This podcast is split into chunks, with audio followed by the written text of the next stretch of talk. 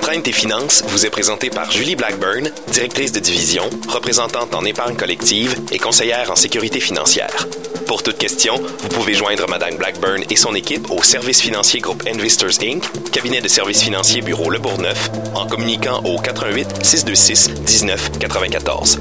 Groupe Investors, investissez dans votre vie.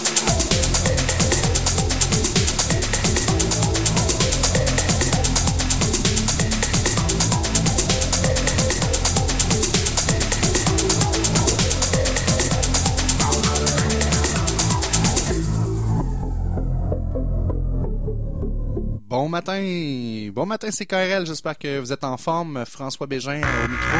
Cette chronique vous est présentée par Question Retraite. Ben non, c'est pas la chronique question retraite tout de suite. Je m'entends pas, par exemple, euh, Mélanie. euh, je sais pas si. euh, ouais, voilà, beaucoup mieux. Bon matin, c'est KRL. On a eu des petits problèmes techniques, mais on est de retour. Je vois Mélanie qui comme pleure en régie.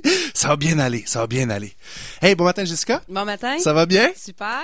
Bon, moi aussi. Hey, on vous parle de REER ce matin parce qu'il reste quelques jours avant la fin de la campagne REER, puis on a des erreurs à éviter. Il y en a peut-être qui vont être un petit peu trop tard parce que la, ça s'en vient. Hein? Ben, c'est lundi prochain, le 29 février, pour cotiser à vos REER avant. Avez-vous déjà cotisé à vos REER cette année? Euh, Il y en a beaucoup qui sont à la dernière minute. C'est pour ça qu'on va parler des huit erreurs, dont la première. Ah, mais, mais, mais tu vas comme voler le, le poche. La première erreur, attendre à la dernière minute pour cotiser. La date limite, c'est le 29 février. Mais plus vous le faites de bonne heure, plus l'argent que vous placez commence à faire des petits, dans le fond. Hein? Puis, euh, vous avez aussi plus de temps pour vous informer puis analyser un petit peu les différents produits qui vous sont offerts par votre conseiller financier ou votre banque. Deuxième erreur euh, au niveau du temps des REER, ne pas considérer toutes les options avant de cotiser, évidemment. Euh, si on prend la première offre qui nous est offerte puis qu'on n'a pas analysé nécessairement qu'est-ce qui se passe sur le marché, ça peut être euh, coûteux comme erreur. Après ça, ne pas étaler ces dé- déductions dans le temps. C'est pas parce que vous cotisez à des REER, en passant le concept de REER, là, si vous n'êtes pas trop familier avec ça, euh, c'est un rapport d'impôt, on reporte dans le temps l'impôt. Donc, si cette année vous avez gagné 30 000 puis que vous prenez 5 000 de REER, c'est comme si on vous imposait sur 25 000. Donc, une économie d'impôt à faire. Mais cette économie d'impôt-là, vous êtes obligé de la faire maintenant. Vous pouvez la reporter dans le temps si vous pensez, exemple, que dans le futur, votre revenu va augmenter. Ensuite de ça, utilisez votre euh, REER comme compte d'épargne au fonds d'urgence. Non, c'est ça. C'est pas, Faites pas ça. c'est pas une bonne façon. Non. euh, Régime enregistré d'épargne retraite. On garde ça dans un compte REER pour le plus longtemps possible, jusqu'à la retraite. Dans le fond, touchez pas à ça. Pensez pas que c'est un fonds d'urgence ou un fonds de prévoyance. Ça coûte très cher à aller nos REER. Après ça, ne pas utiliser le RAP ou le REER. Ben, le RAP, c'est le régime d'accès à la propriété qui permet de prendre nos REER pour acheter une première maison. On en a parlé euh, il y a quelques semaines avec euh, Alexandre Grégoire. Euh, donc, utilisez-le. C'est un super beau programme, puis euh, prenez-en part. Prochaine erreur, ne pas cotiser chaque année. C'est ça qui est important. Hein? Pensez pas qu'on peut euh, mettre les bouchées doubles. Si Il y en a qui ont des cotisations inutilisées de beaucoup de milliers de dollars. Euh, donc, vous êtes mieux d'en prendre un petit peu à chaque année que de dire « Oh, je ferai ça l'année prochaine, puis le, temps d'avant. Mais ce qui est important, c'est au niveau des REER, il faut une planification financière. Il faut prendre la peine à chaque année de refaire, mais d'avoir un plan. Parce que juste de cotiser vite, vite comme ça, c'est pas optimisé, mais en plus, il n'y a pas de. Il y a pas de Ben, récurrence. c'est ça d'ailleurs, c'est de- le prochain point, c'est de l'épargne systématique. Ben oui. De façon systématique, de façon récurrente, épargner. Il y a plein de trucs qu'on vous donne dans l'émission. Sur notre blog aussi, on partage plein de trucs avec vous. Donc, n'hésitez pas à épargner de façon systématique. Et finalement, ben, le dernier truc, ne pas revoir sa planification réelle chaque année. C'est pas parce que c'est bon pour vous en 2016 que ça va être bon pour vous en 2017. Parce que juste une parenthèse, euh, des, des fois les gens ils ont pas nécessairement des gros revenus, puis c'est peut-être pas le, la meille- le meilleur outil financier. C'est pour ça que c'est important d'avoir un planificateur qui nous guide à- Tellement vrai. au niveau de la planification financière. Merci Jessica pour ces bons points. On va passer à la chronique retraite avec question retraite. Cette chronique vous est présentée par Question Retraite, qui sensibilise depuis 12 ans les Québécois de moins de 45 ans à l'importance de planifier financièrement leur retraite.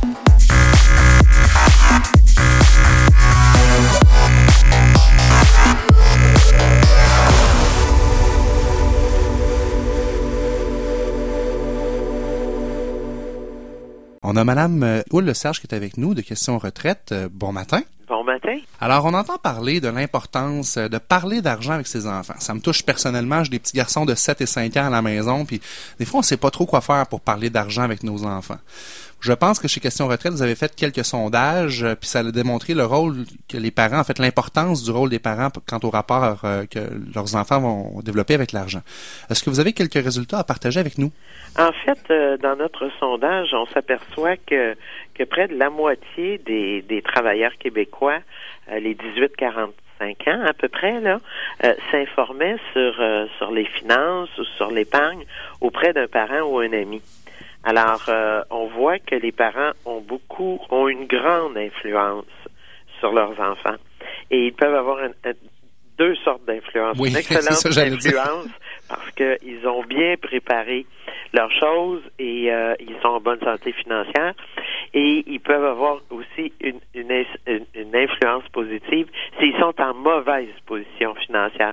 Pour dire à leurs enfants, ben fais pas comme moi commence tôt à épargner pour non, exactement, exactement. Fais pas comme papa ou on souhaite fais comme papa ou fais comme maman. Moi, j'ai planifié tôt puis voici dans quelle situation je me retrouve aujourd'hui. C'est ça, tout à fait. Parce que comme jeune parent, hein, moi j'ai 34 ans, là, je veux dire, je suis pas euh, près de la retraite nécessairement, mais euh, on espère que j'ai déjà commencé à planifier mes choses parce que mes enfants me regardent aller. Oui, tout à fait, oui. Et chez Question Retraite, vous avez décidé donc de regrouper ces informations-là pour les parents de 18-45 ans sur un site web, c'est bien exact? Oui, On a notre site web euh, qui existe depuis toujours, questionretraite.ca, avec des tonnes d'informations. Mais on a fait un site spécifique euh, qui s'appelle onparle.ca. Alors, euh, on parle, on parle d'argent. Pourquoi? c'est important de parler d'argent avec nos enfants. des trucs sur comment commencer le dialogue avec nos enfants, comment aborder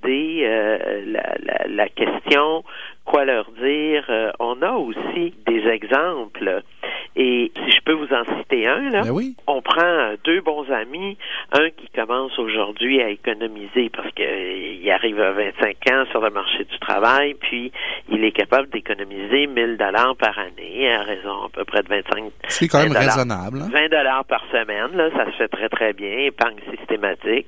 Alors 1000 dollars par année pendant 20 ans.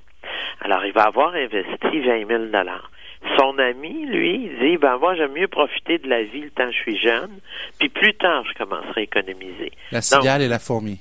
C'est ça. Alors lui commence dix ans plus tard et il doit économiser 2000 dollars par année pour au bout de dix ans avoir investi le même 20 000 dollars. Alors notre premier qui a commencé plus tôt, ben son 20 000 dollars vaut presque 40 000 aujourd'hui. Mm. Tandis que l'autre, qui a commencé dix ans plus tard, ben, son 20 000 vaut à peu près 28 000. Wow. Alors, on voit là, c'est comme un 12, 10, 12, 12 000 de différence. La magie de l'intérêt composé, en fait. Donc, plus on commence tôt, puis euh, plus votre portefeuille va prendre de l'ampleur. Les années vont travailler pour vous, finalement. Mais la question, en fait, parce que les jeunes, on le sait tous, là, que c'est important de mettre de l'argent pour la retraite, mais comment on fait pour convaincre nos enfants ou les jeunes de commencer tôt à le faire? Je pense que des exemples concrets comme ça sont intéressants, d'inculquer des, euh, des, puis vous devez vous probablement le faire avec vos jeunes enfants. Ben nous, oui, oui. On a un truc qu'on a développé. Chaque dollar que mes enfants reçoivent par cadeau, peu importe, on dit il y a 50 sous qui va à la banque dans un compte, puis il y a un 50 sous dans ta tirelire que tu peux dépenser. C'est bon, c'est tout à fait ça. C'est exactement ce que j'allais dire. Alors déjà, s'ils veulent quelque chose en particulier, bon ben là, ils font de leurs petites économies, puis ensuite ils peuvent se gâter euh, ou ils peuvent le garder pour plus tard. Donc, ça, là, c'est, cette épargne-là systématique est à peu près la meilleure mhm. façon de le faire. Et euh, on, on, commence avec un petit montant, puis on s'aperçoit très vite qu'on est capable d'en mettre un petit Excellent. En terminant, est-ce que vous auriez une dernière information que les parents pourraient partager à leur enfant? D'aller sur euh, le site onparle.ca. Ensuite, le site de questions retraite est absolument extraordinaire. Il y a des guides, il y a des calculateurs. Et aussi, il faut pas oublier qu'on peut parler, euh, ça c'est mon petit truc du jour, on peut parler argent aussi avec un représentant ou un planificateur financier. Même en ce qui concerne la santé financière de nos enfants. Madame Moule-Lesage, merci beaucoup. Question retraite, merci d'être avec nous, puis on se reparle dans deux semaines. Avec plaisir. Le truc du jour est tiré du e-book des 99 trucs pour économiser sans trop se priver, disponible gratuitement au questionretraite.ca.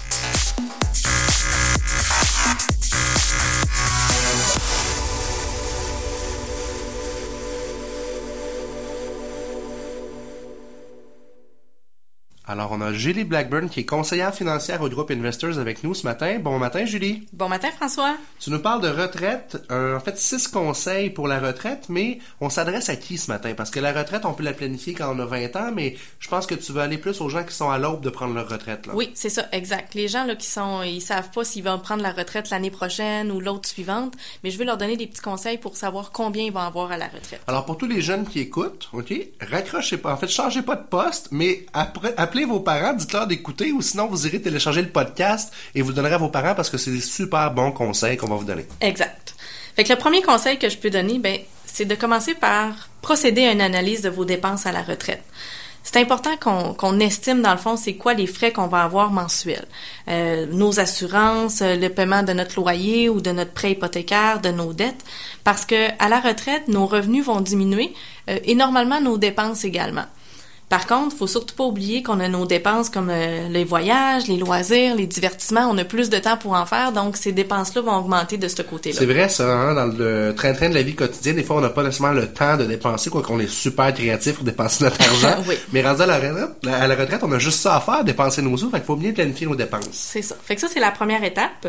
Ensuite, la deuxième étape, ben, c'est de vous renseigner au sujet des régimes publics de retraite c'est important de pouvoir estimer qu'est-ce qu'on va recevoir de la Régie des rentes du Québec. Maintenant qu'on appelle Retraite Québec. Oui, effectivement. Ils sont présentateurs d'une chronique. On a Olivier Carré avec nous euh, toutes les deux semaines également. OK. Euh, la sécurité de la vieillesse également. Donc, qu'est-ce qu'on va recevoir euh, du gouvernement du Canada? Et les deux organismes, là, dans le fond, ils ont des sites Internet en ligne qui peuvent nous aider à pouvoir estimer qu'est-ce qu'on va recevoir. Donc, ça, c'est la deuxième étape. Parce que la différence, dans le fond, euh, faut si ça couvre pas suffisamment ce qu'on va recevoir comme rente, faut le planifier. Mais là, il est trop tard pour le planifier. Exact faut ajuster notre budget en conséquence. Qu'est-ce qu'on fait, ouais? Oui, c'est ça. Faut absolument, euh, c'est notre budget qu'il va falloir euh, ajuster. Par contre, on a d'autres sources de revenus aussi qui sont possibles à la retraite. Euh, puis là, c'est là qu'on va rentrer dans l'étape numéro 3. Donc, de se renseigner sur, par exemple, si vous avez un régime de retraite avec votre employeur, c'est quoi la rente qui va vous être versée, à combien vous allez avoir droit, combien vous avez épargné jusqu'à maintenant? Et si tout ça fait en sorte qu'on n'a pas assez, peut-être que la solution va être de se trouver un petit emploi à temps partiel ou euh, pour ceux qui n'auront pas planifié assez de bonne heure. Euh, exact. Ou peut-être de repousser un petit peu la retraite. De quelques années. Exact. Ça, ça peut aider aussi. faut faire aussi l'inventaire de nos de, de, toutes les épargnes qu'on a faites à travers notre vie, euh, nos REER, notre CELI, tout ce qu'on a mis dans du non enregistré. Donc ça, c'est la quatrième étape. c'est là qu'on fait nos calculs. donc, on va calculer notre revenu mensuel potentiel en ayant toutes ces rentes-là additionnées ensemble. Puis ensuite, on va aller euh, faire la diminution de nos dépenses qu'on avait calculées à l'étape numéro 1 pour voir si notre budget balance. Mais là, ça a l'air facile à dire, mais comment tu fais pour prévoir à quel âge je vais mourir? Ça, ça se calcule pas, ça? On prend des chiffres d'actuaires? Avec quoi qu'on travaille? Ouais, on peut, on peut mettre l'espérance de vie, mais moi, je conseille toujours d'aller au-delà de ça, puis d'aller au moins jusqu'à 90 ans. Puis si jamais dans votre famille, vous avez des gens qui vivent encore plus vieux, ben, vous aussi, tu sais, ça se peut que votre espérance de vie soit plus grande, donc d'aller encore plus loin que ça. On voyait dans le journal en janvier une madame qui a 100 ans qui conduit encore, tu sais, fort à Paris, mais elle a une voiture, faut payer l'entretien, les besoins sont encore aussi élevés que si elle avait 70 ans. Là. Oui, exact. Puis en plus, on a besoin de, de, plus de soins plus on vieillit normalement, donc il va y avoir d'autres frais qui vont s'ajouter aussi euh, lorsqu'on vieillit. C'est ça qui fait peur un peu avec l'espérance de vie qui prolonge, c'est donc ça, les besoins financiers augmentent. Oui, oui, ça peut arriver. Puis euh, c'est pour ça que mon dernier conseil va en ligne avec qu'est-ce que tu viens de me dire, mais c'est de consulter un professionnel, mm-hmm. parce que notre rôle à nous, ben, c'est de pouvoir prévoir les imprévus, puis de pouvoir aider nos clients à comprendre toutes ces petites technicalités-là, puis d'essayer de se projeter dans le temps jusqu'à euh, le plus loin possible, dans le fond. Donc, si vous envisagez ou vos parents envisagent de prendre leur retraite prochainement et qui n'ont toujours pas de conseiller financier, il n'est pas trop tard. Non, pas du tout. On peut vous rencontrer quand même. En fait, on a besoin, selon moi, d'un conseiller financier à travers toute notre vie, même mm-hmm. qu'on soit à la retraite ou en, en on est en train d'épargner parce qu'on a 25 ans, euh, c'est important. En tout temps, on a besoin de conseils, de s'entourer. Tu nous as parlé d'excellents trucs de conseils, mais pour tous ces calculs-là, effectivement, ça prend des connaissances poussées. Là. Oui, exact. Parce que sinon, on peut faire un calcul sommaire, mais c'est peut-être mieux d'aller plus précis là, avec un professionnel. Alors, merci pour cette chronique. Julie, on vous invite à partager. Donc, si vous n'êtes pas vous-même sur l'aube de prendre votre retraite, euh, le podcast va être disponible sur notre site entraîne-tes-finances.com. Et Julie, on se reparle dans deux semaines. Oui, je te remercie, François. Bonne journée. Et vous pourrez le réécouter, euh, ce podcast là si vous prenez votre retraite euh, dans 30 ans, ben, il sera probablement encore disponible sur notre site web, on le souhaite. Hey, on passe à la portion entrevue de notre émission. Puis je veux prendre un petit 30 secondes pour remercier Mélanie à la console qui euh, se démène. C'est sa première fois toute seule, puis on la remercie beaucoup d'être avec nous. Merci, Elle est bonne, Mélanie. hein? Ouais, Envoyez-y excellent. de l'amour, là, à- si vous écoutez là, dans votre radio. Là. yes. On a. Patrick Bouchard avec nous, qui est président de Bouchard et Associés Solutions d'assurance et également président du regroupement des cabinets d'assurance du Québec. Wow, bon matin, Patrick. Bonjour, ça va bien? Ben oui, ça va super bien. Oui, en pleine forme. J'ai vu ta limousine parquée dehors, là. Ah. un président, là. Oh, Non, un- euh, je t'annonce que le président, il se promène pas en limousine. Ah, ok, c'est bon. Mais c'est un gros mandat quand même que tu as commencé, je pense, en novembre dernier. oui, euh, c'est un mandat, euh, en réalité, c'est un mandat qui s'échelonne sur trois ans. La première année, c'est un mandat de vice-présidence, on peut dire. La deuxième, c'est celle actuelle, c'est président en fonction. Puis après ça, bon, euh, l'année prochaine, à partir de novembre, ça va être président sortant. Je vais laisser, le, dans le fond, je vais chapeauter le président d'exercice, puis euh, je vais, je vais agir un peu comme conseiller. Il y a, beaucoup de courtiers, en fait, de cabinets d'assurance au Québec? Il y en a, euh, ben écoute, pour t'expliquer, il y a environ 600 cabinets de courtage au Québec. Euh, ça représente environ euh, 6000, euh, sept- environ 7000 courtiers. Quand même, hein? Oui, quand même. Le regroupement des cabinets de courtage d'assurance du Québec, c'est un peu, c'est constitué comme étant un syndicat professionnel. Alors on voit à l'intérêt euh, euh, et aux, aux intérêts économiques de nos membres. On représente environ 70% des, euh, des cabinets de courtage d'assurance du Québec. Puis là, on parle bien sûr d'assurance de dommages. On parle pas, non, on parle pas d'assurance de personnes. On s'entend, c'est de ça qu'on parle ce matin avec toi. Puis merci d'être là avec nous en studio parce que les gens sont un petit peu mélangés quand on parle d'assurance. Comme tu dis, il y a de l'assurance vie, de l'assurance maladie. Nous, on parle d'assurance dommage ce matin. Quand vous assurez votre voiture, vous assurez votre maison, votre chalet, peu importe, votre, votre, votre Winnebago. entreprise, la responsabilité oui. civile, euh, l'erreur omission. Écoute, l'assurance de dommages, c'est un domaine qui est très vaste.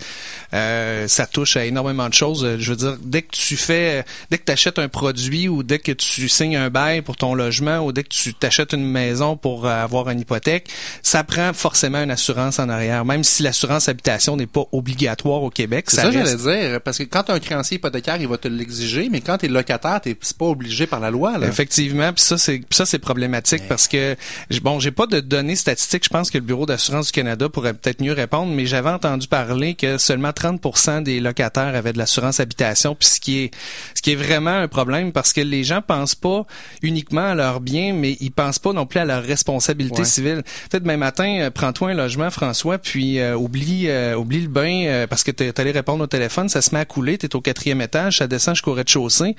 Oups, c'est pas long, euh, 200-300 000 de dommages là. alors ça, Le propriétaire pourrait me poursuivre à ce moment-là. ben bien sûr, parce que si c'est toi qui es la cause du dommage, ben à ce moment-là, tu- dois réparation. Si tu te fais poursuivre, la police d'assurance habitation est là pour justement faire en sorte de te protéger en cas de poursuite vis-à-vis justement un, dommage matériel ou corporel que tu aurais pu causer Wow. à un tiers. là. Puis quand on voit des tragédies dans les journaux ou à la, à la télé, tu sais, euh, bon, mais tel appartement vient de passer au feu, euh, TVA est sur place, on ne sait pas encore si le, le locataire a une assurance ou pas, là, on, on lui souhaite qu'il ait... Tu sais, c'est, c'est triste, là, parce que si le gars n'a pas d'assurance ou la famille n'a pas d'assurance, ils viennent de perdre tout, là. Ouais, pas seulement. pas- oui, effectivement. Puis écoute, ben, une assurance locataire occupant là, pour une personne qui prend, un, euh, je sais pas, un- elle reste dans un 3,5, elle reste seule, euh, elle elle prend le minimum, exemple 10 000 de biens personnels, une protection de responsabilité civile de 1 million.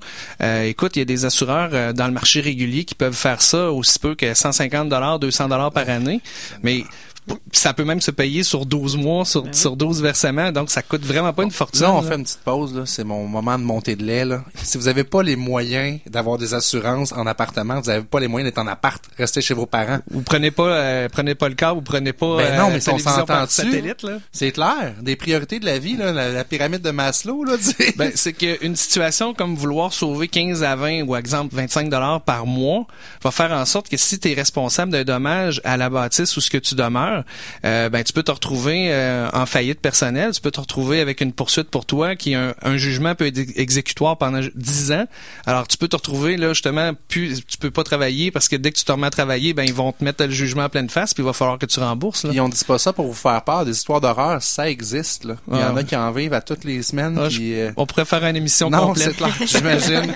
Puis chez Bouchard et Associés, toi, t'as décidé, ben, ça fait combien de temps que t'as parti ton cabinet? Moi, j'ai démarré le, le cabinet le 1er septembre 2009 à, après la naissance de mon deuxième enfant.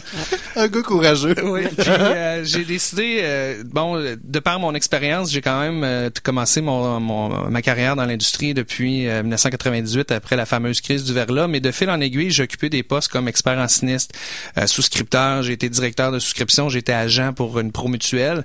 Mais j'ai toujours eu le, le, la volonté de démarrer mon cabinet de courtage. Le pas plus tard qu'il y a 20 ans, je me voyais déjà à, faire ce que je fais aujourd'hui. J'avais une vision de, de mon avenir par rapport à ça. Puis les astres étaient alignés en 2009. Euh, je voulais vraiment démarrer mon cabinet puis je voulais me concentrer sur des risques difficiles à assurer. C'est là que j'ai vu qu'il y avait une manne, puis il y avait très peu d'offres et il y avait très peu de cabinets qui étaient spécialisés là-dedans. Alors comme j'avais une expertise là-dedans, ben, j'ai décidé de démarrer mon cabinet pour faire uniquement de ça. Là. On va en parler de ça parce que c'est une offre qui est très niche puis qui est très importante à savoir que ça existe pour les consommateurs. Mais moi, je suis un ancien courtier hypothécaire, donc je, prône le courtage parce que je pense que tu es mieux d'aller voir un professionnel qui a accès à plusieurs euh, outils dans son coffre à outils que d'aller voir juste un cabinet de courtage ou une banque dans mon cas. Euh, c'est un peu le même cas du côté du, du, du côté d'assurance de dommages. Vous avez plusieurs institutions avec qui vous travaillez. Oui, ben juste pour faire justement une petite parenthèse, c'est que la différence entre un agent d'assurance et un courtier, c'est que l'agent va vendre uniquement les produits de son employeur. Alors, il peut pas vendre d'autres produits d'assurance que ceux qui sont offerts par la personne qui, qui, signe son chèque de paye. Alors qu'un courtier d'assurance de dommages, lui, ben théoriquement, il représente plusieurs assureurs. Alors, il doit faire la meilleure offre euh, selon les les besoins du client et euh, selon les intérêts du client. Donc, il travaille vraiment pour le client. Exactement. Puis euh, ça coûte rien au client de faire affaire avec un courtier d'assurance. Euh, je veux dire, lui, il est rétribué sur base de commission sur les ventes qu'il fait. Il y a des cabinets de courtage qui peuvent effectivement charger les honoraires, ce qui est tout à fait normal parce que c'est un professionnel. Là, il peut le faire. Est-ce que je me trompe? Parce que c'est vrai dans le courtage hypothécaire, mais de commencer à appeler 4-5 courtiers, ça sert à rien. Là. Vous avez toutes les mêmes compagnies d'assurance. Ben François, tu ferais-tu faire ton rapport d'impôt par deux comptables?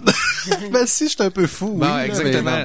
Donc oui, il y a rien qui t'empêche d'appeler un ou deux courtiers. Par contre, dans le domaine de l'assurance des risques spécialisés comme moi, comme moi, c'est que immédiatement, si tu m'appelles moi, je vais faire la vérification du marché de tous les marchés que je représente. Mais dans le domaine de l'assurance spécialisée, il y en a très peu. Donc, exemple, il y en a six qui font ça en assurance habitation. Si tu appelles, une fois qu'on a raccroché la ligne, tu appelles un autre courtier, puis tu fais faire le même travail par un autre courtier, ben je m'excuse, mais c'est premier arrivé, premier servi.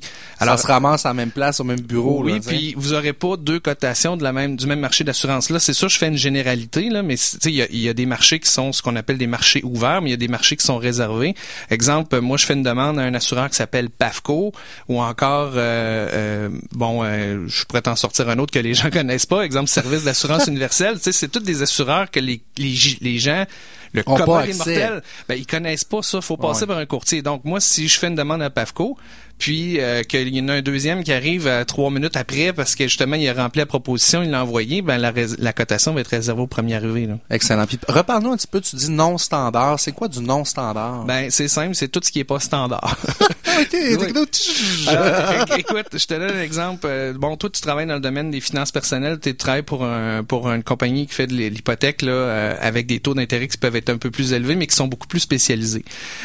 une raison de se retrouver dans un marché spécialisé, c'est parce que ton, tu as une hypothèque qui est euh, dite non conventionnelle.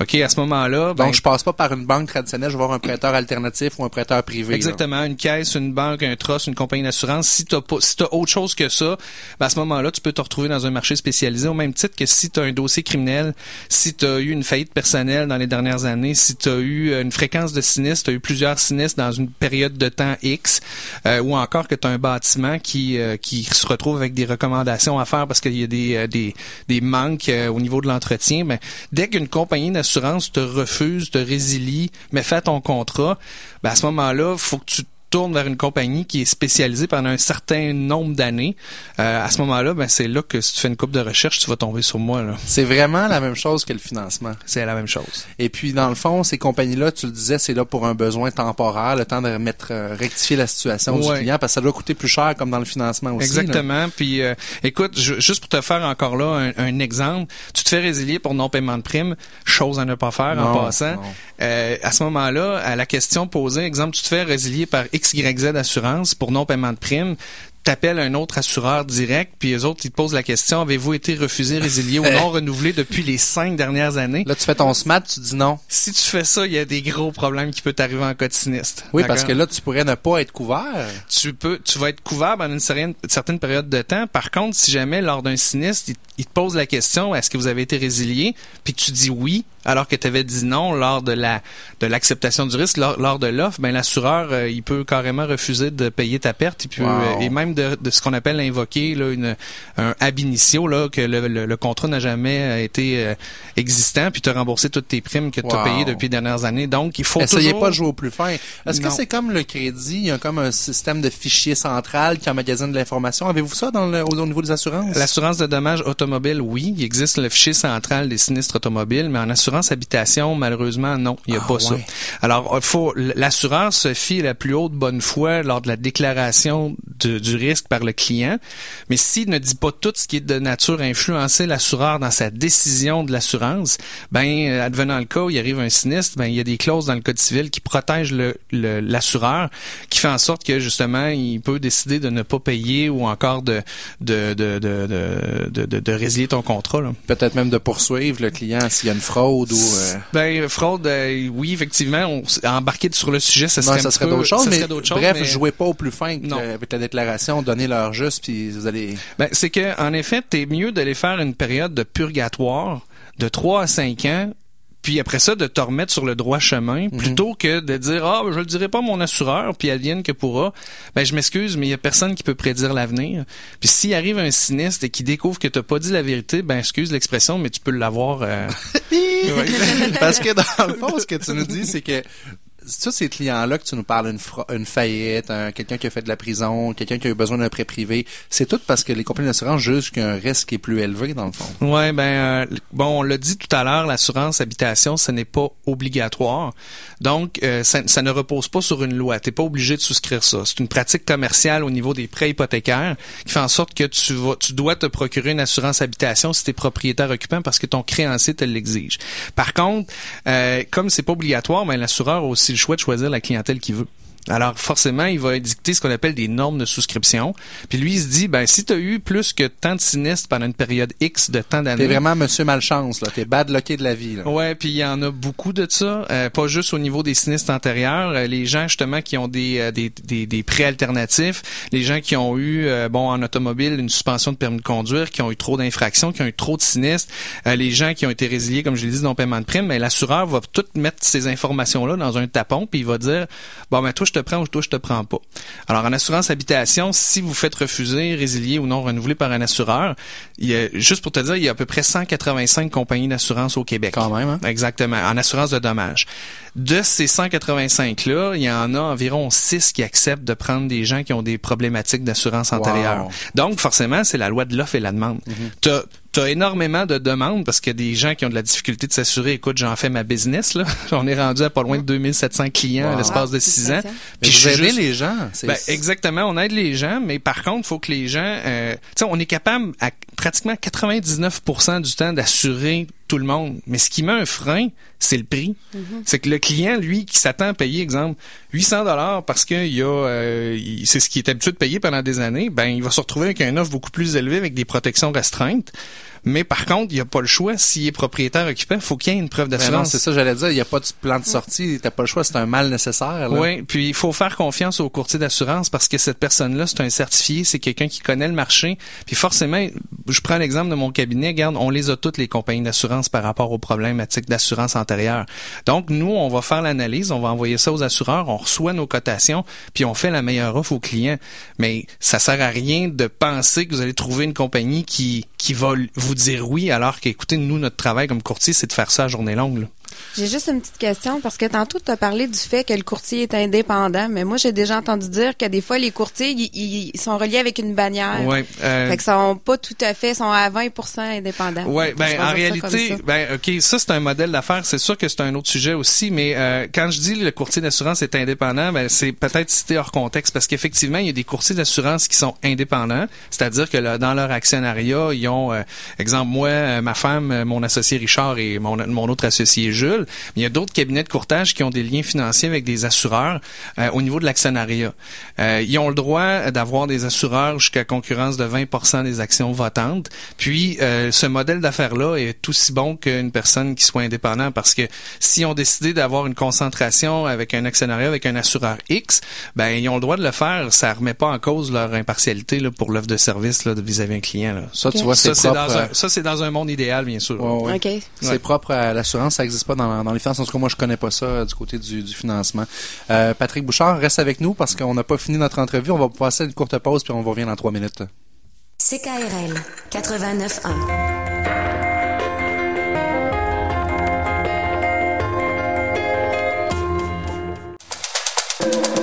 Entraîne tes finances vous est présenté par Julie Blackburn, directrice de division, représentante en épargne collective et conseillère en sécurité financière. Pour toute question, vous pouvez joindre Madame Blackburn et son équipe au service financier groupe Investors Inc., cabinet de services financiers bureau Le Bourgneuf, en communiquant au 88 626 19 94. Groupe Investors, investissez dans votre vie.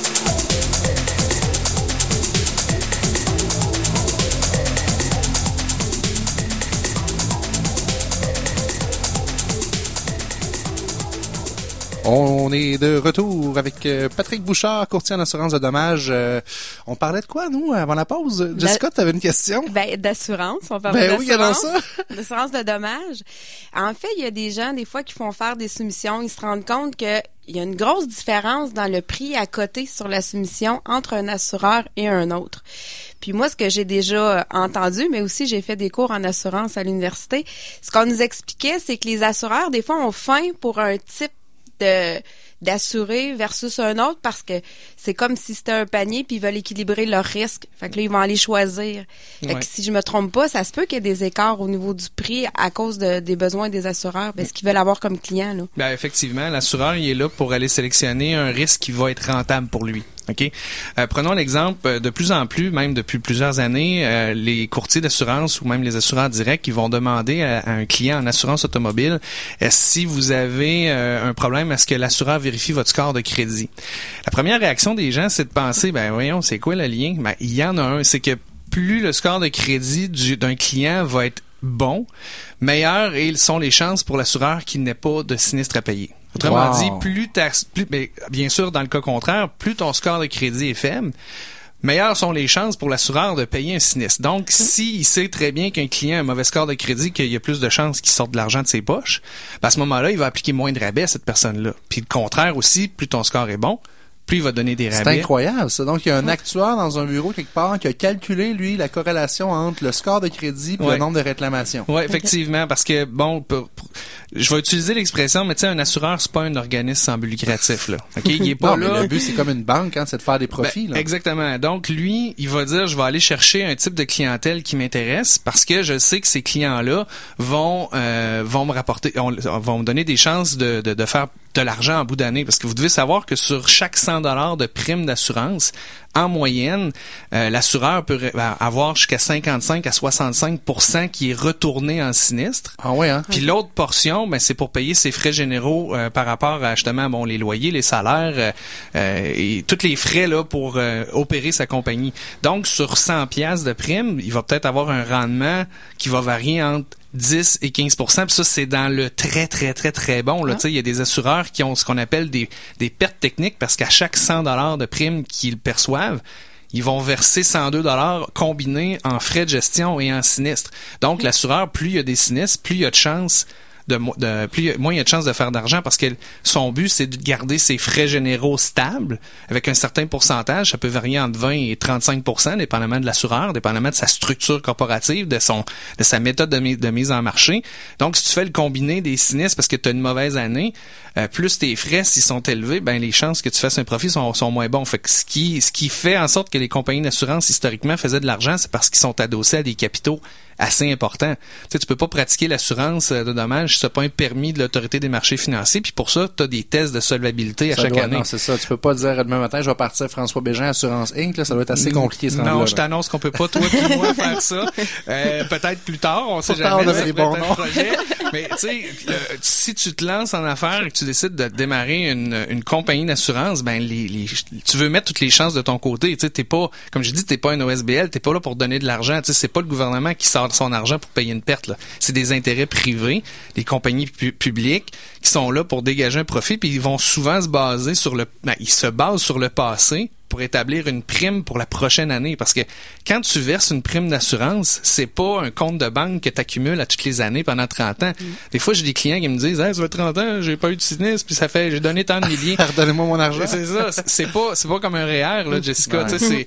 je- pense que tu connais très bien l'assurance là mais en réalité il se base sur ton passé pour calculer les risques dans le futur pour la prochaine année.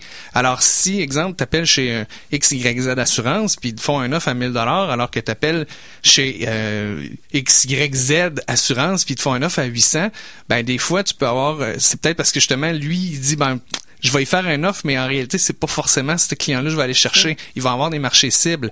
C'est comme euh, il y a des assureurs qui ont des programmes, exemple pour la FADOC. Euh, cette- ces assureurs-là vont avoir des euh, vont avoir des taux extraordinaires parce qu'ils ciblent une, une, une un genre de, de, de- clientèle, alors que tu vas avoir d'autres assureurs qui vont cibler les jeunes familles puis ils vont donner des rabais aux jeunes familles. Ils vont être là pour les ça, ou, Exactement. ouais. C'est- ben, c'est ça. Tu peux te retrouver avec un écart de prime. Alors, c'est important de magasiner, mais je pense que la meilleure personne pour faire le travail, c'est un courtier d'assurance. Parce que des fois, ils peuvent aussi assurer pas tout à fait de la même façon. là. Dans, le- dans le commercial, on voit ça souvent. Des fois, c'est pas c'est pas la même euh, la, la même protection. Ouais. Tu compares pas des pommes avec des pommes, t'as pas ça. les mêmes couvertures. Ah, euh, écoute, dans l'assurance commerciale, là, il y a, euh, il y a quoi? Il y a 127 000 PME au Québec, mais je t'annonce qu'il y a 127 000 PME différentes. Ouais. Ça veut, alors, forcément, une PME peut avoir des besoins d'assurance X que l'autre n'aura pas de besoin. Alors, c'est pour ça de, En fonction de tellement de facteurs, il est où, il est où ton commerce, t'es situé où, c'est quoi le type de client que tu sers, etc., etc. là. Exactement. Puis pour Bon. défaire certains mythes, là, c'est pas vrai que les voitures rouges coûtent plus cher à Ah, assurer. c'est bon. Puis c'est pas vrai non plus que lorsque vous avez un accident dans un stationnement, vous êtes forcément 50% responsable. C'est tout à fait faux. Ah, ben là, D'accord? ça, ça, j'apprends ça aujourd'hui. On c'est bon, tout le ça, temps ça. Ouais, parce que au niveau des sinistres, peut-être juste prendre euh, quelques secondes pour parler de ça. Je sais qu'on est pris dans le temps, mais ce que je peux dire, c'est que euh, ayez toujours avec vous un constat amiable. D'accord? Ouais. Parce que ça va vous aider à avoir euh, un, un- un sinistre qui va se régler beaucoup plus vite. Ça m'est arrivé, Patrick, de me faire rentrer dedans, puis de part de constat, puis je t'allais être la bonne fois. J'ai pris une photo avec mon cellulaire du permis de conduire du gars, puis j'ai dit, regarde, va travailler, puis on, on Ouais, s'en comment tu vas tard. faire pour le retrouver? Impossible. Exactement? Ma compagnie d'assurance a essayé de le rappeler, il a jamais retourné les appels, il a disparu dans le brume. Probablement que le jeune, il n'y avait pas d'assurance, tu sais, ou... euh, Ben ça, ça encore là, ça pourrait faire l'objet d'une chronique euh, séparée, mais ce que je peux te dire, c'est que pour dé- déterminer qu'un accident est non responsable, tu dois avoir une collision qui survient entre deux véhicules au Québec et dont les deux propriétaires sont identifiés. Si t'as pas ça, tu peux pas dire que c'est un accident non responsable.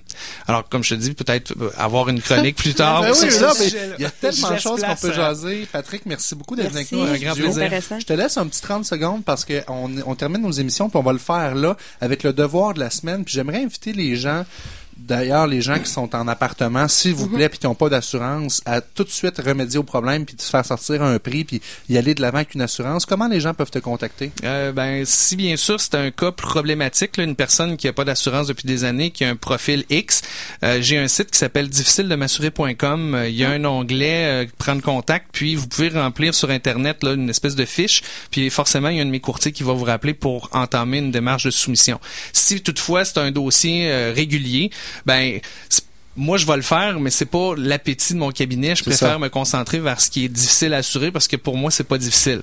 Mais toutefois, on est ouvert à toutes les demandes d'assurance. Puis euh, un autre conseil, ben, je le répète, euh, procurez-vous un, un constat amiable parce que quand il arrive un sinistre, c'est beaucoup plus facile à régler que d'attendre deux semaines après un rapport de police pour identifier la personne à qui vous avez eu l'accident. Très bon conseil. Le constat, c'est-tu... euh, On notre- trouve ça où? Hein? Euh, le site du GAA, le groupement des assureurs automobiles, ou encore, ben, envoyez-moi un petit euh, message sur mon site, puis ça va me faire plaisir de vous en expédier un, soit en PDF ou encore en, ben, sur mon site internet, vous pouvez même avoir une copie d'un d'un constat Ah oui, on peut Ouais. le downloader. wow. Ouais.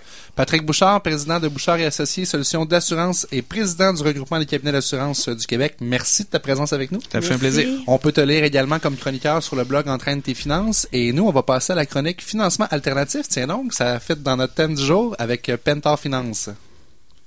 Cette chronique sur le financement alternatif est une présentation de Pentor Finance. Si la banque refuse votre prêt hypothécaire, sachez qu'il existe des solutions. Consultez le pentorfinance.com pour plus d'informations.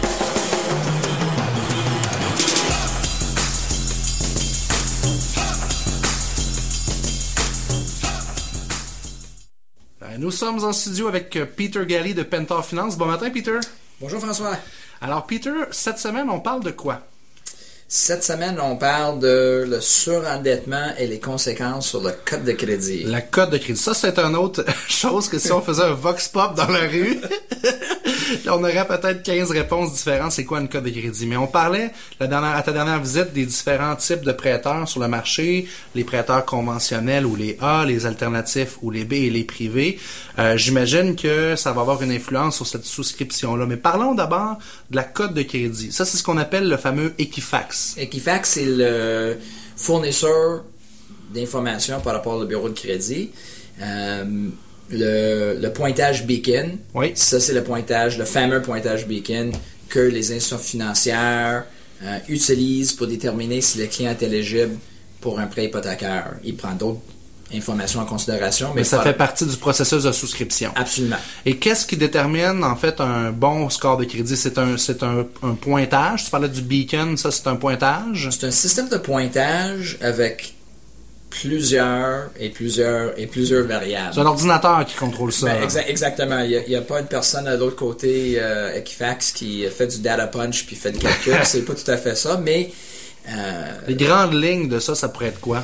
absolument. Ça fait que de base, c'est de respecter la mensualité. Que ce soit un prêt personnel, que ce soit une carte de crédit, c'est de respecter le paiement minimum. Exemple. euh, j'ai déjà vu des clients qui avaient des, des, des soldes dus de 700-800 dollars avec des Sears ou des Visa. Ils ont décidé d'attendre avant de payer la totalité ou la mensualité? Sur soit exemple ton relevé de compte, ça te dit payer le paiement minimum de 25 Tu dis ben je vais le payer le mois prochain, 25 c'est pas assez. Exact. Ça c'est une erreur. Absolument, parce qu'ils vont dire je vais attendre un mois, deux mois, puis finalement quand ça, ça monte à 100 dollars, je vais le payer. Donc ça fait baisser ta cote de crédit. C'est exactement ça. Les clients déjà de là commencent à perdre des points et des points assez importants. Puis oublie pas, les institutions financières regardent le bureau de crédit comme probabilité que les clients vont repayer. C'est quoi le pourcentage des clients qui payent bien leur dette ou qui vont bien repayer la dette? Absolument. Ça fait que c'est un indice. Mhm. C'est un indice et c'est un indice. Donc, Euh, premier conseil que tu pourrais donner, c'est payer vos dettes, payer vos cartes à temps, puis ça, ça va éliminer les problèmes. Qu'est-ce qui Absolument. affecte également la cote?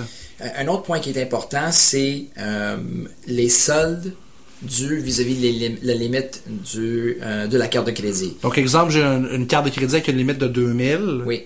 Euh, Est-ce que c'est grave si ma carte est pleine?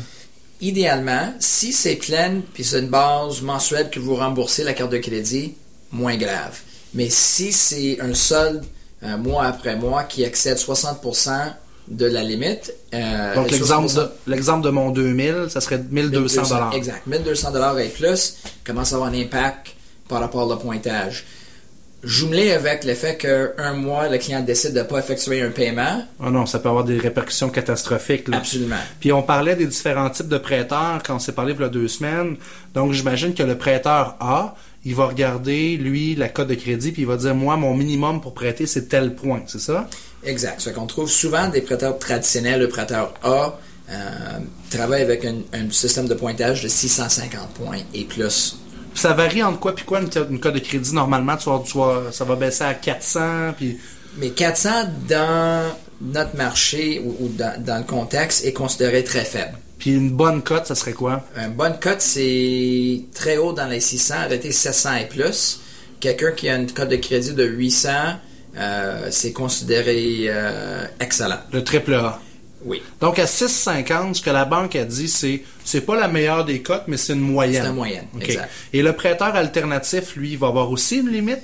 Ils vont avoir une limite, mais encore un petit peu plus de flexibilité, mais ils vont travailler avec un, un code alentour de 5,25 à 5,50 et plus, mais encore plus de flexibilité, puis je me dirais un petit peu plus de latitude euh, au niveau de le décisionnement qu'ils vont, euh, qu'ils vont appliquer. Donc j'imagine que ce que tu vas nous dire, c'est que dans le prêt privé, ça fait aucune différence.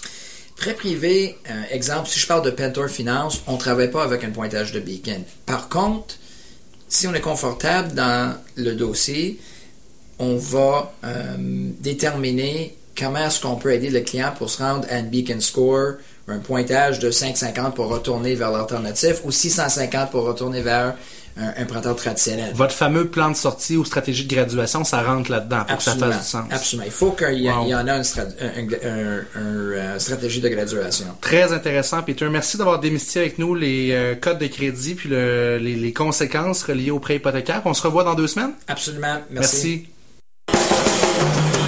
Cette chronique sur le financement alternatif vous a été présentée par Pentor Finance. Si la banque refuse votre prêt hypothécaire, sachez qu'il existe des solutions. Consultez le pentorfinance.com pour plus d'informations.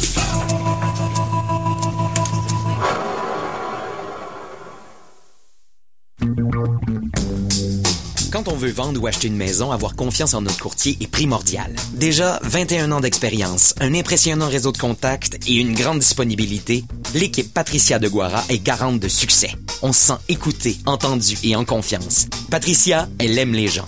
L'équipe de Guara prend le temps de nous guider. Et même si elle est top vendeur, Patricia de Guara sait que notre achat, c'est tout un événement. Travailler avec les meilleurs, c'est payant. Les résultats sont là. Patricia de Guara, mon experte en immobilier pour vendre ou acheter. 653 53 53 ou deguara.com. C'est vrai que Patricia elle aime les gens, mais si vous la croisez aujourd'hui, donnez-y pas de bec parce que je pense qu'elle a un petit rhume. ça va bien, Patricia? Ben oui, je suis en super forme pour vous autres. Ah, merci d'être là avec nous. Cette semaine, tu nous parles de- des rénovations les plus payantes à faire en immobilier. Oui, parce que en immobilier, la naïveté, ça n'a pas sa place. Alors, quand on veut faire un placement qui est fructueux, quand on veut faire un investissement fructueux, faites-vous conseiller parce que même dans un projet de rénovation, c'est important de bien placer nos billes parce que sinon, on peut avoir des pertes financières. Puis moi, ce que je veux surtout pas, c'est que les gens perdent des sous. J'ai tellement vu de clients euh, mettre toute leur Renault sur leur carte de crédit, pensant que chaque dollar qu'ils vont mettre, ils vont le récupérer de toute façon parce que on va pouvoir refinancer la maison. Ça cause des crises financières, ça, des mauvais choix là-dedans. Fait que ta chronique, elle tombe à point, puis c'est important de l'écouter, je pense. De façon générale, lorsqu'on pense à investir au niveau des rénovations, faut penser aussi au niveau des courbes du marché immobilier. Quand on est dans une courbe qui est ascendante, donc le marché monte, ben là actuellement quand on place nos billes, ben on sait ou on a une certitude que si on fait des rénovations importantes sur certaines pièces euh, charnières dans une maison comme la cuisine ou la salle de bain, on peut aller chercher euh, jusqu'à 50 à 75 de nos rénovations. Même une cuisine ou une salle de bain qui, selon les gens, là, c'est comme la chose qui donne le plus de valeur, c'est pas 100%, là. Non, non parce que on le fait pour nous. Alors un autre acheteur lui peut dire ben moi c'est pas ça que j'aurais fait. Donc euh, on prend toujours un risque et, et actuellement dans le marché euh, qui est un marché qui est résolument un marché qui est d'acheteurs, ben il faut penser que les gens euh, pensent beaucoup à leur portefeuille lorsqu'ils achètent.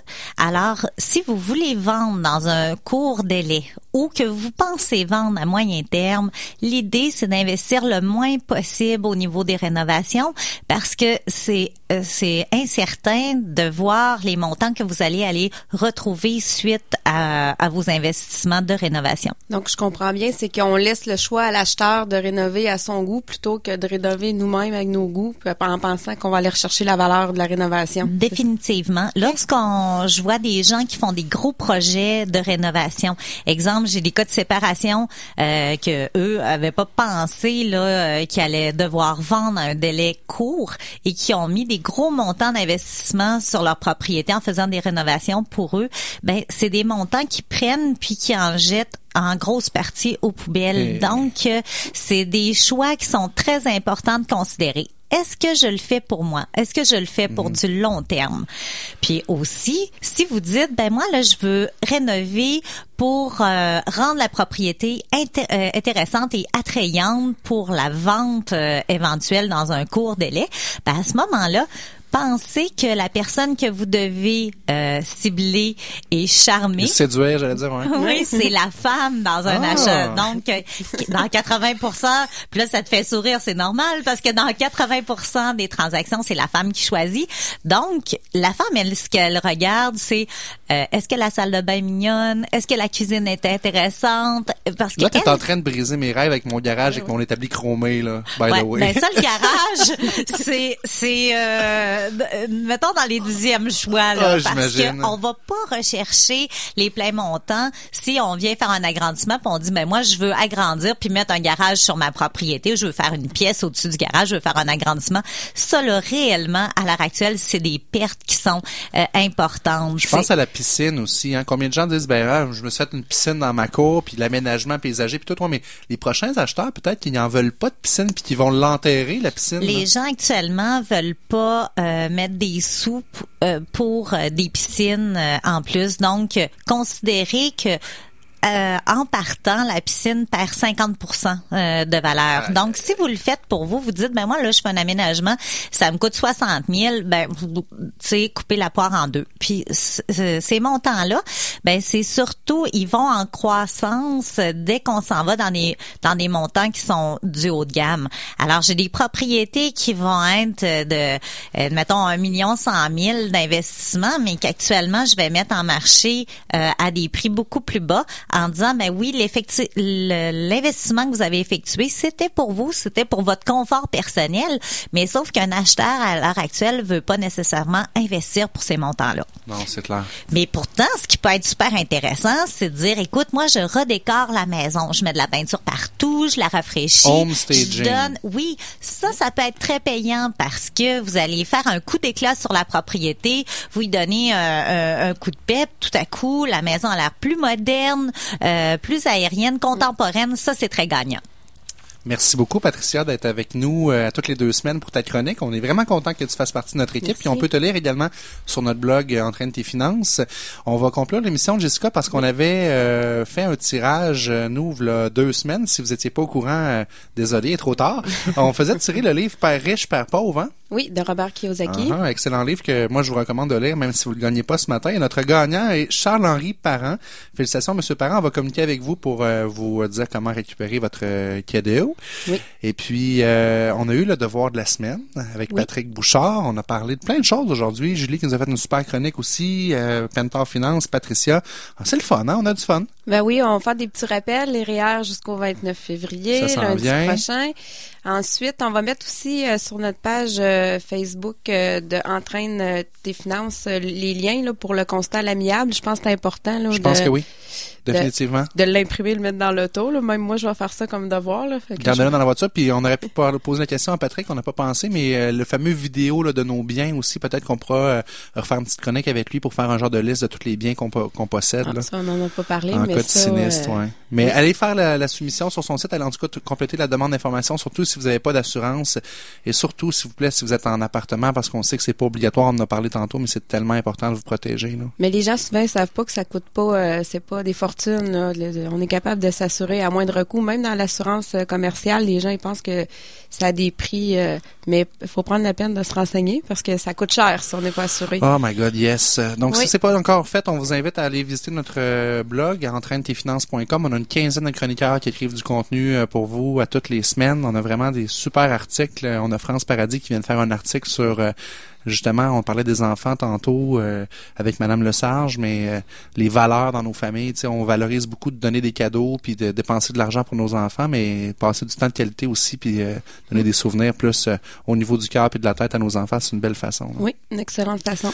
Donc, euh, merci d'avoir été là. La semaine prochaine, on est en onde pour euh, Entraîne ta fibre sur la fibre entrepreneuriale. Mhm. Et nous, on vous revient pour Entraîne tes finances euh, dans deux semaines. Euh, ça va être une autre belle émission. Merci beaucoup, Patricia, de ta présence en studio. Merci. Si jamais pas, si vous avez besoin de conseils euh, personnalisés, ben, je suis là pour vous. Merci. Et on vous laisse avec euh, Suzy Turcotte et l'émission Sentier secret. Bonne journée, c'est KRL. Bonne journée. Entraîne tes finances vous a été présenté par Julie Blackburn, directrice de division, représentante en épargne collective et conseillère en sécurité financière. Pour toute question, vous pouvez joindre Madame Blackburn et son équipe au service financier groupe Investors Inc., cabinet de services financiers bureau Le Bourgneuf, en communiquant au 88 626 19 94. Groupe Investors, investissez dans votre vie.